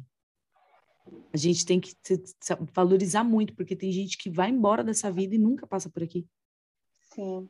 Então, é, eu, eu também já tive esses insights, assim, de, cara, é, é muito privilégio, né? Tipo, é, isso te. Óbvio te que o Rio de Janeiro não se compara assim. com a Aurora Boreal. Mas, para mim, é a minha Aurora Boreal, dá licença. É, a sua, é, a sua Aurora Boreal líquida, né? Mas é bacana isso que você tem aquele sentimento de unidade, né? Que é, é uma coisa, é um momento seu. É Muito seu. doido. E você foi sozinha? Eu fui em uma excursão, mas eu conheci todo mundo lá no, no primeiro dia mesmo de, de tour. Ah, eu, eu amo com a excursão. É, eu fui com a equipe do Marco Broto. Ele é conhecido como caçador de aurora boreal aqui no Brasil. Que legal. E a gente foi muito abençoado, porque foram cinco noites seguidas de aurora boreal. Cada noite uma cor diferente, um formato diferente. Maravilhoso. Grande conquista, parabéns. Incrível. E, e, não vou nem perguntar se você conseguiu valorizar, porque só a frase que você usou aí. Agradeço por enxergar, gente, muito maravilhoso mesmo. E seguindo nessa linha, assim, né, nesse raciocínio de conquista, o que, que é sucesso para você? Sucesso. Vai falar, é ver a aurora boreal que eu desligo aqui na sua cara. Sucesso é você viajar para. Não, brincadeira. é você fechar uma excursão para a Aurora Boreal, chegar lá e ter cinco noites. é, é um sucesso também. Sucesso. Poxa. Ah, você poder planejar, sonhar e realizar é uma, é uma forma de sucesso. Sim. E, mas eu acho que sucesso de vida, assim, que eu vejo hoje, é, mesmo com todos os sonhos, com todo o planejamento que a gente tem, a gente ser contente com o que a gente é hoje, com o que a gente se tornou hoje, ser contente, ser feliz. Isso para mim é sucesso. Saber você receber, né? Simples. É, você ser feliz com o simples, isso é sucesso. Maravilhoso. Esse negócio que você falou aí do planejamento me deu um insight aqui, né? Eu li, eu tenho seguido umas pessoas que elas estão estudando um outro calendário, calendário lunar. Então, esse uhum. gregoriano que a gente vive assim já não está fazendo tanto sentido, né? Enfim, é um movimento um pouco diferente. E aí, por exemplo, o Ano Novo eles não comemoraram, que eles falaram, gente, não, né? Não tem nada a ver. Só quando entrar o sol em Ares, né? Uma coisa assim. Eu não sei te dizer. Eu sei que como eles estão, né? Eles estão levando a vida mesmo baseado nesse outro calendário, nessas outras influências e tal, que eu, eu já comecei os estudos, né? É um estudo complexo até, né? Os Kins, cada um tem um Kim, né? Que é o de acordo com o seu nascimento e tal. Enfim. E aí, vendo essa, essa galera que eu sigo, eu, eu gosto disso, ainda não é um, um conhecimento assim interiorizado em mim, ainda não consegui viver ele tanto, mas já, é, já eu sou uma entusiasta do assunto. E aí eles falaram uma coisa que eu achei muito interessante, que foi esse lance do planejar. Quando vem o ano novo, a gente já começa, tipo, né, planejamento e tal. Quais são suas metas do ano? E quais são seus planejamentos e tudo mais. E aí eles falaram, né, tipo, o meu planejamento, uma das pessoas que eu vi falando, ela falou, o meu planejamento é que eu não tenha planejamento, que eu só viva na presença. E eu falei, cara, é isso. Isso ressoou em mim pra caramba, assim, que eu falei, porque o planejamento em si, ele coloca a gente num estágio, assim, de preocupação, de projeção, né, da própria uhum. ansiedade que a gente estava falando antes, e ok, eu, eu acho também que a gente dá, mas aí você pode, pode ter alguém que questione, e esse alguém é minha própria voz interna, óbvio, quando a gente fala assim, ah, vai, e se alguém falar, né? Se alguém, você mesmo já está falando, é da sua cabeça isso. Sim. E aí a minha própria cabeça falou, cara, ok, então eu vou ser uma pessoa acomodada, tipo assim, não vou ter sonho, não vou ter planejamento, não vou ter, né, perspectiva de nada. E não, aí eu mesmo me respondi, falei, não, dá para ser presente sem criar grandes expectativas né? Ou melhor, dá para você também ter sonhos sem criar grandes expectativas e viver só nesses sonhos. Tipo, cara, não, isso não está acontecendo. Nossa, eu planejei isso, não rolou. Que nem, o que mais a gente vê agora que a gente tem a oportunidade da internet é daqui, sei lá, em fevereiro, não vou muito longe, que esses dias mesmo eu já vi um meme falando, gente, falei que ia ser fit, já não consegui, brigadão, não deu. E aí você vê, tipo, da fevereiro e março já começa, tipo, gente, o que eu planejei para esse ano já não vai dar certo, já caiu em desistência. E aí as pessoas estão o tempo todo vibrando nisso, né? Naquela coisa do fracasso, de pô, não deu certo e tal. E aí eu falei, nossa, é isso. Tem que, tem que parar. Até fiz uma postagem lá no Instagram sobre isso. Menos planejamento e mais uhum. presença, né? Ok, tenha seus sonhos, né? Tenha seus objetivos, mas não fica só se planejando o tempo todo para chegar lá, porque nessa de só se planejar, você perdeu a viagem. Sim. Você não, não recebeu tudo que está acontecendo aqui. Concordo. Né? Assim, o meu Doideira. planejamento é muito em torno assim do que eu, o que eu tenho hoje que eu quero manter, né? O que eu tenho hoje que eu não quero manter ou que eu quero melhorar. Vai muito da pergunta assim, ah, qual aí um defeito, algo que você tem que trabalhar. Isso é um plano que eu tenho. É uhum. É, um, é um trabalho que eu tenho que eu quero continuar. Mas é, nem sei se tem aí no, no, seu roteiro, no seu script, não sei se você tem. Ah, como você se imagina daqui cinco anos? É, não. Hoje é uma, é uma pergunta difícil. Esse é mais é, entrevista de emprego. É, né? ai, ai. Porque não. É, eu acho essa pergunta muito É, Porque eu... muda, as coisas mudam muito rápido. Demais. Não dá para a gente saber o que a gente vai ser daqui a um e ano. E a gente está nessa assim. onda da mudança junto, né? A gente é levado. Acho que a pandemia está aí para mostrar isso, né? A inconstância. A teve que mudar a nossa rotina por imposição de um vírus, de, de, de algo desconhecido que chegou e, né? Foi uma onda, levou pessoas e mudou rotinas, mudou vidas. E assim, aí você falou esse negócio de, ah, quem é você daqui cinco anos? Nossa, essa pergunta é uma pergunta tão limitante. Porque você conseguir agora se moldar é. daqui cinco anos, cara, você vai estar tá muito limitado. Porque você nem sabe daqui cinco anos para onde a vida já te levou, as pessoas que você já cruzou, né? Os trabalhos que você realizou. Não dá, não, é, é inimaginável. Todo, qualquer pessoa. Colocar numa, numa caixa, né? Você Exato. numa caixa, um pacote, deixa lá. É qualquer pessoa que você for conversar e falar, tá, olha para cinco anos atrás. Você imaginava que você estava exatamente assim? Se eu te perguntasse cinco anos atrás? Eu não. Imagina. Eu achava, eu já estaria, eu achei que eu, cinco anos atrás, não, há cinco não, mas uns sete anos atrás, talvez eu me imaginasse infartada já. Nossa. Vamos, vamos mudar de assunto que a gente está até preocupada aqui. Ai, Ana, ah, não, se você me perguntasse há sete anos, é, a Ana numa entrevista há sete anos atrás, daqui sete anos, hein, querida, como é que você vai estar? Tá? Morta. Eu já vou ter infartado. já faz até um contrato aí de trabalho já antes, não, com prazo para isso. É, é não, não dá, não dá para saber, né? Não, não. Não, eu também acho que isso é, é, é, é, não dá. Por isso que eu te falei, eu sou a louca do planner, eu amo o planner, que eu acho muito bonitinho, todas aquelas coisas coloridas, aquelas páginas. Ah, eu amo. Mas eu uso o planner como um diário. Tipo, eu coloco lá, assim, óbvio, né? Tem coisa assim para eu lembrar, ah, tal dia eu tenho um compromisso X né? Tal dia está marcado tipo um compromisso de trabalho, ah, tal dia tem o grupo tal. Isso eu, eu anoto lá, mas de resto eu não anoto, tipo, ah, no dia X eu vou fazer isso, isso, isso. Não. Não porque eu cansei de me frustrar. Eu anoto no final do dia tudo que eu realizei para olhar para mim e falar, cara, ok, hoje foi um dia incrível. É o meu jeito de me planejar diariamente. É um jeito que um D se planeja, né? Porque se um S, por exemplo, conseguiria. E, e, um S consegue fazer um planejamento de escrever bonitinho tudo que ele vai fazer no dia, cumprir e se sentir orgulhoso por isso. Eu me sentia frustrada, então o meu jeito de planejar meu dia, por exemplo, é esse. Eu prefiro muito mais é, viver o fluxo que o dia me proporciona. Tem dia que eu acordo e eu nem imagino o que vai acontecer. Aí eu subi, tomei café, já rolou de fazer, eu trabalho com a minha mãe, então no café da manhã a gente já faz uma reunião. Da reunião saiu uma, olha, a gente tem que resolver tal coisa, vamos para São Paulo, vamos para e as coisas vão acontecendo. E eu vou vivendo assim, o fluxo do meu dia.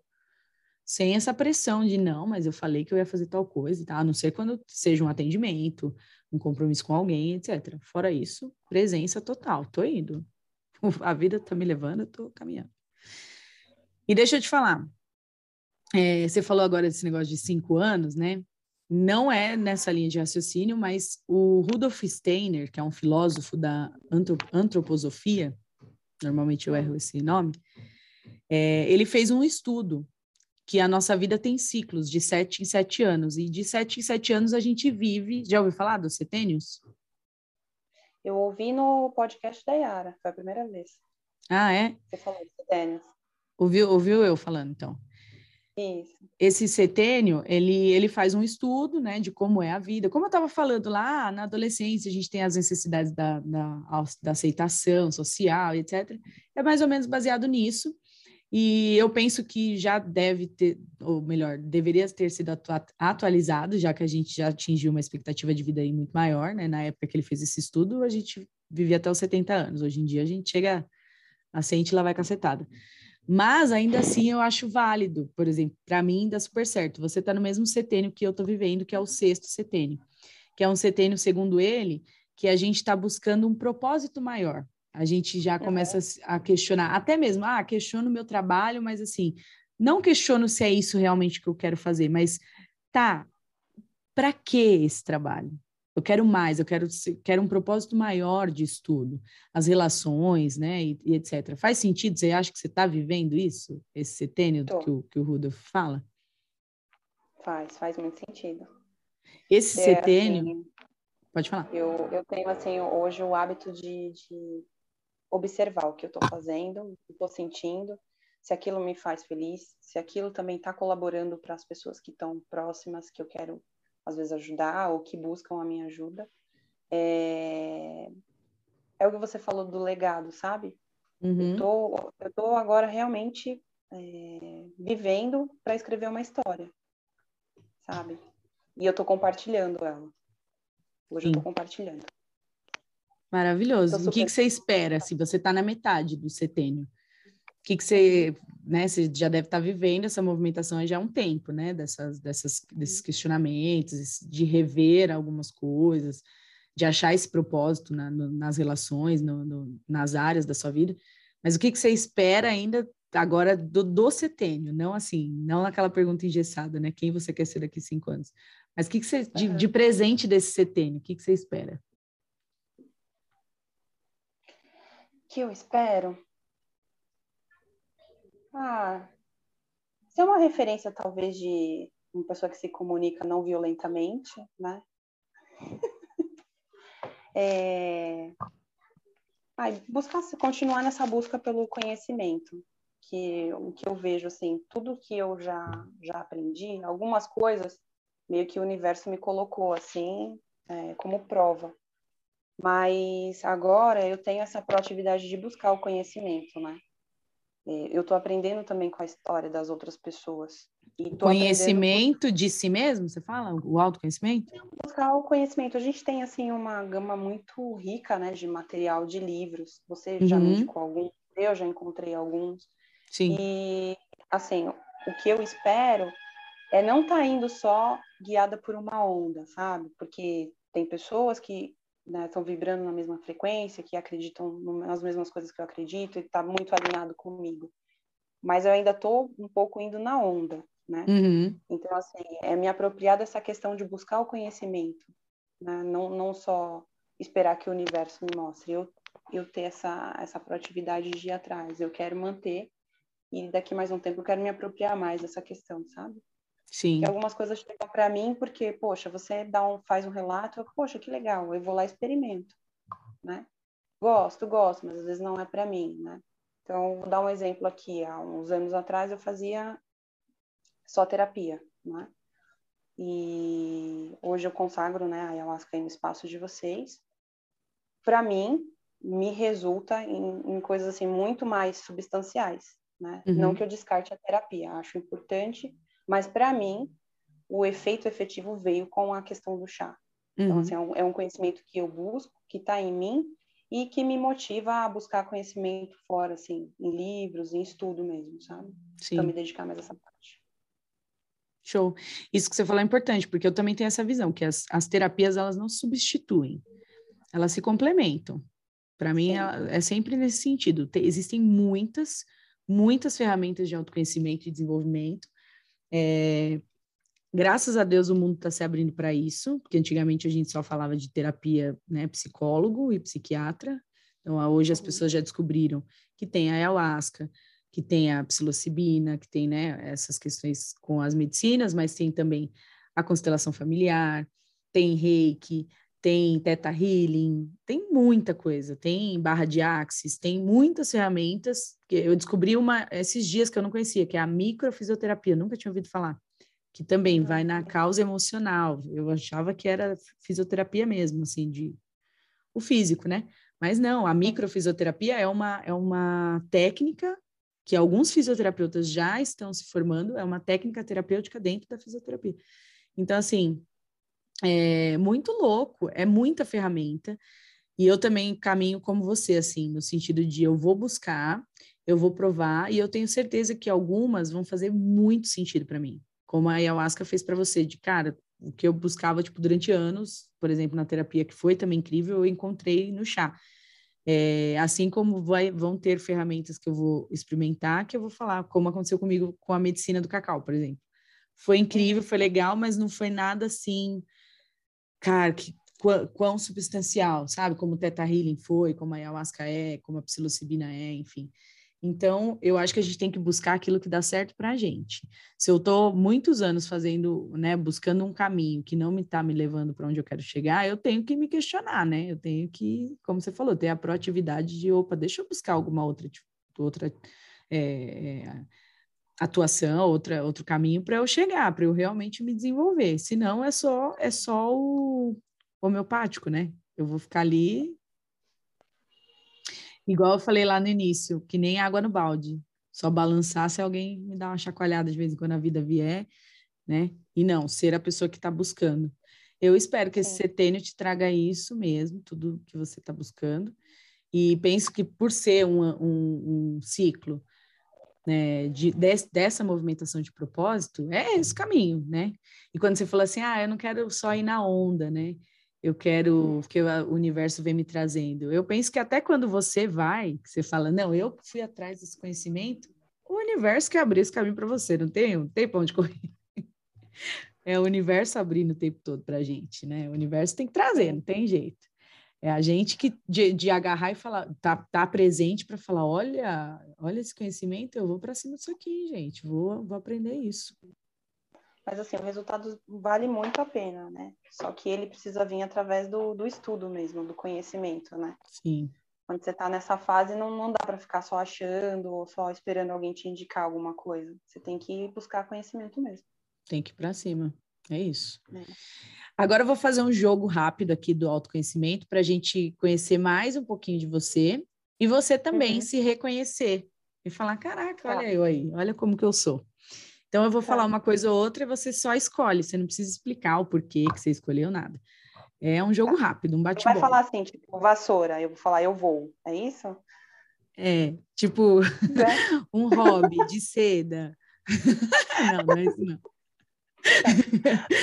é, eu vou falar duas, duas palavras normalmente meio opostas, e aí você escolhe uma que diz um pouco tá mais bom. sobre você, tá bom? Tá. É, agir ou planejar? Agir. Rotina ou improviso? Improviso. Drama ou comédia? Comédia. Individual ou em grupo? Ah, depende. Cabe, depende não, não? Tem, não temos. Eh, mentira, pode, pode, lógico. Organização ou criação? Os dois. Organizar para criar ou criar para organizar? Organizar para criar. Show. Natureza ou cidade? Natureza. Sentir ou racionalizar? Sentir. Conversar e resolver ou deixar o tempo curar? Conversar e resolver. Flexibilidade ou previsibilidade? Flexibilidade. Meditação ou corrida? Crossfit.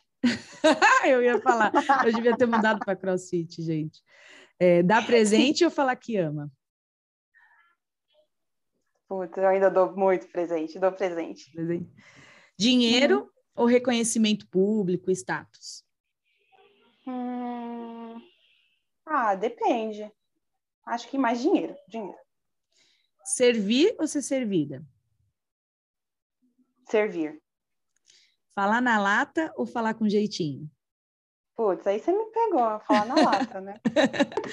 falar com na lata com o CNB.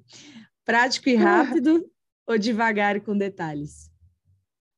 Prático e rápido.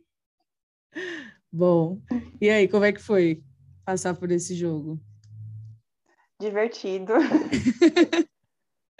o depende foi fogo, foi bem respostinha de advogado, né? Advogado tudo depende. Ah, depende, gente. Depende de outra coisa. Brechas na lei, brechas na lei.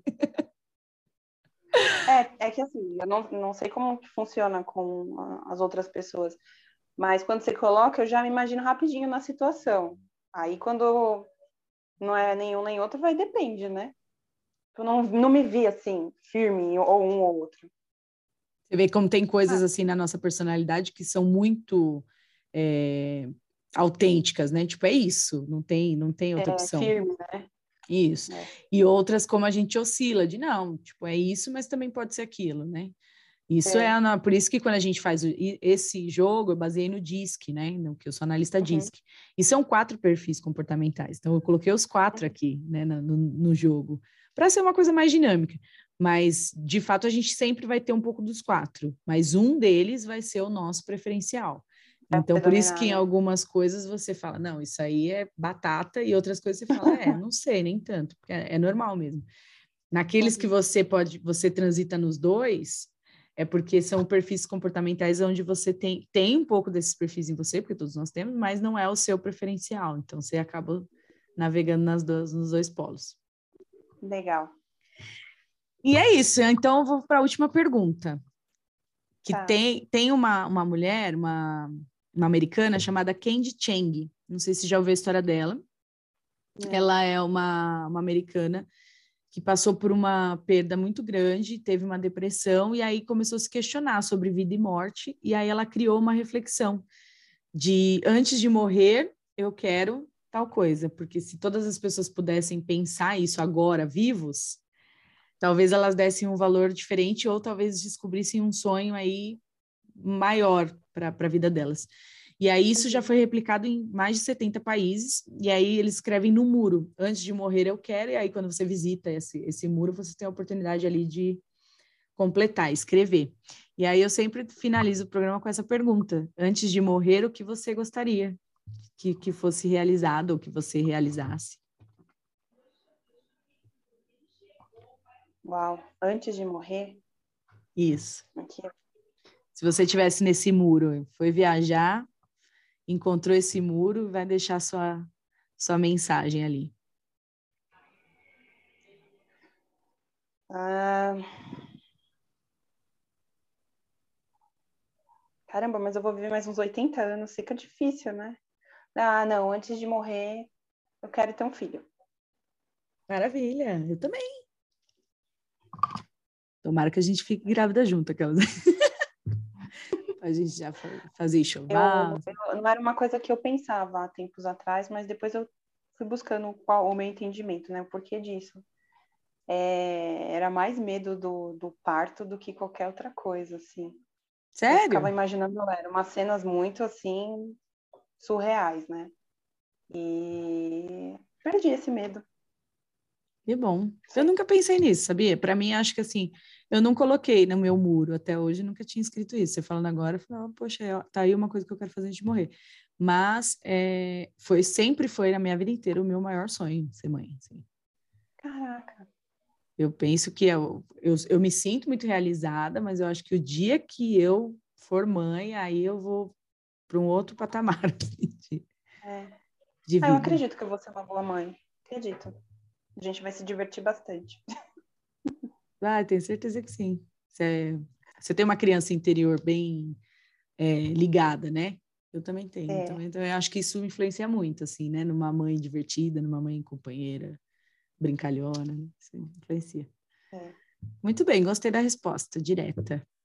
Quero conhecer seu filho ou filha. Já tem até uma... nome já. Já? Já, vou escrever no papel, vou deixar Isso. guardado, aí você vai isso aí. É, eu também sou adepta a esse. Guardo o nominho lá quando chegar. Esses dias eu li um, um negócio, um, um estudo. Eu nunca tinha pensado nisso, mas é um estudo de um cara espírita, espiritualista, que ele fala que o espírito, quando ele vem reencarnar, ele já tem um nome. Que a gente acha que a gente deu dá o nome aqui, mas não, ele já tem esse nome. Ele já vem com o nome escolhido. É de se pensar. Depois a gente aprofunda. Eu nunca tinha é, visto por esse lado. Do, eu gosto muito do meu nome, acredito nisso. Gosto é? bastante. É, eu acho que eu já tinha escolhido mesmo. Eu não sei, eu chamo Flávia Aline, né? Há controvérsia, eu vou pensar direitinho de fala. Flávia Aline. Ah, pode ser de duas vidas passadas, não sei. Se eu, será que fui eu mesmo que escolhi isso aqui, gente? Eu vou até ver, preciso ver direito. Ana, como é que foi para você? Espero que você tenha se divertido. E tenha gostado ah, aí de lembrar das, das suas histórias. Ah, eu adoro conversar com você, né? E eu acho que quando a gente está né, nesse caminho de desenvolvimento e toma essa consciência, né? De, de como pode ser a nossa vida, você quer compartilhar. E eu acredito Sim. que você abrir esse espaço, por exemplo, eu já escutei os demais podcasts que você já publicou, me ajudou muito em muitas coisas. Eu espero que o que eu tenha falado aí possa inspirar ou ajudar alguém. Com certeza. E vai. eu só tenho a te parabenizar por você abrir esse espaço. Eu acho que hum. a gente tem que escutar histórias e contar a nossa também. Gratidão, Importante. muita. Gratidão por você ter topado estar tá aqui, gratidão. Tenho certeza que muita gente vai se inspirar nas histórias que você trouxe. Trouxe ensinamentos grandes sobre perdão, sobre escolher. E quando eu quis montar, foi exatamente por isso, assim, quando eu tive a ideia desse projeto, foi isso. Eu acho que todos nós uhum. temos uma boa história para contar e uma história que inspira. Eu acho que todas as vidas inspiram. Todo mundo tem uma história. Eu acho que se você se alguém chamar qualquer pessoa e falar, cara, você tem que ir nesse programa e você vai ter que contar uma história de superação. Todo mundo vai ter uma para contar. Sim. Ou então, tipo, você vai lá nesse programa e vai falar como se a sua, sua, vida fosse maravilhosa, só coisa maravilhosa. Essa pessoa também vai conseguir participar. Então, acho que todo mundo tem história boa para contar. Tem gente que eu converso assim, fala, ah, eu falo, vamos lá um dia gravar comigo. Aí a pessoa fala, ah, não sei, mas eu não tenho história para falar. Não tenho, minha vida tem, lógico que tem, todo mundo tem, gente. Todo mundo tem, e eu acho que toda história inspira. Eu, pelo menos, quando escuto podcast, eu, quando eu, ó, até agora, eu só entrevistei pessoas conhecidas, né? Vai, uhum. vai, vou abrir a agenda agora para os desconhecidos, assim, desconhecidos que eu não tenho tanta, né? Nunca tive a oportunidade de ter uma conversa mais a fundo e tudo mais. Mas mesmo conversando só com os conhecidos, né? Minha mãe, meu primo, você, é, que é cliente aqui do espaço há um tempão, a gente já conversou de tanta coisa. As outras pessoas que eu conversei, todas elas eu fico assim, tipo, cara, que incrível que essa pessoa está falando. Como se eu nunca tivesse conversado. É muito doido. A gente realmente não sabe tudo das pessoas e quando a gente se coloca numa posição de ouvir com atenção que essa pessoa tem para trazer, é, é, é enriquecedor. Assim, a gente sempre aprende muito. Então, gratidão pela é. troca. Eu que agradeço. É, eu uso uma frase assim, que a gente tem que eternizar momentos na nossa vida, né? Mais um momento eternizado. Muito, Mais um muito momento. obrigada. Exatamente. Vai ficar aí é, nas, nas, redes, que a gente agora na tecnologia vai ter essa possibilidade. Quando a gente tiver é. nossos filhos, eles vão poder ouvir essa, esse papo aqui. Exato. E eu queria saber se você quer deixar suas redes sociais aí para o pessoal te seguir, não sei, se você quer deixar um currículo, um telefone, um. um, não ah, sei. O meu, meu Instagram é aberto, tá? Como Ana Paula Fulgêncio. Ana Paula Fulgêncio, quem quiser ser amigo da Ana, por tudo que ela trouxe aí. Né, nesse mundo digital é uma prova de, de muito amor você seguir e ser seguido, né? Então... Exatamente. Mas se for seguir, deixa curtidas, que a gente gosta de curtidas, né? manda like, deixa o like, né? comenta, manda um coraçãozinho. É isso. Ai, e salva os conteúdos. É isso aí. Espero que vocês tenham gostado. Essa foi a Ana, um papo muito rico. Como eu sempre falo, escuta e escuta mais uma vez, porque sempre tem coisa para agregar. Todos os papos a gente tem que escutar mais de uma vez para pegar todo, tudo que foi dito, todos os insights. Ana, brigadão. Beijo. Um beijo. E até a próxima. Até, beijo.